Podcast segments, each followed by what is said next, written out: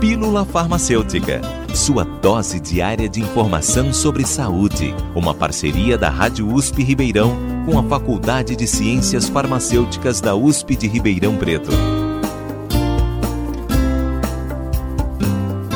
Quais são as contraindicações e os efeitos colaterais dos medicamentos antipsicóticos?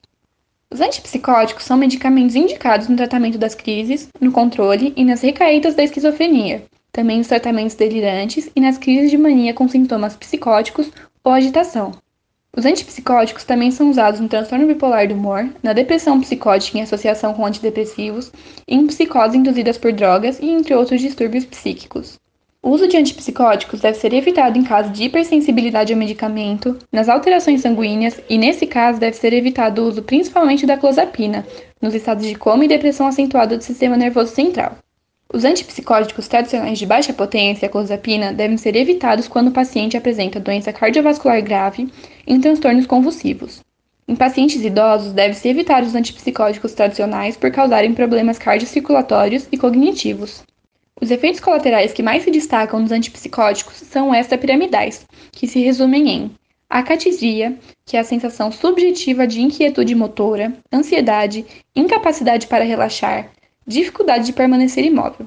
Distonias, que são contraturas musculares ou movimentos estereotipados de grupos musculares que surgem minutos ou horas depois do início do uso de um antipsicótico. E discinesias tardias, que são movimentos estereotipados de grupos musculares periorais da língua, da cabeça, do tronco ou dos membros que sugerem geralmente depois de uso crônico de altas doses de antipsicóticos.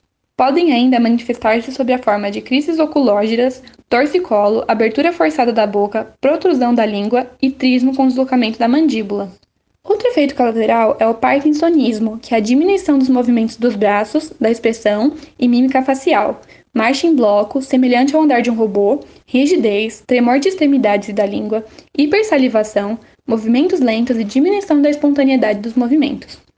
Ainda existem efeitos colaterais de fator endócrino por aumento dos níveis de prolactina, que causam aumento de dor nos seios, galactorreia, amenorreia e da lubrificação vaginal, desencadeamento de diabetes e problemas cardiocirculatórios centrais como sedação, sonolência, tonturas, ganho de peso, especialmente com a clozapina e olanzapina.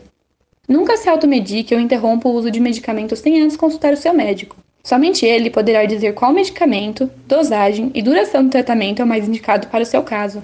Giovana Binger, estudante da Faculdade de Ciências Farmacêuticas da USP de Ribeirão Preto, para a Rádio USP. Você ouviu Pílula Farmacêutica.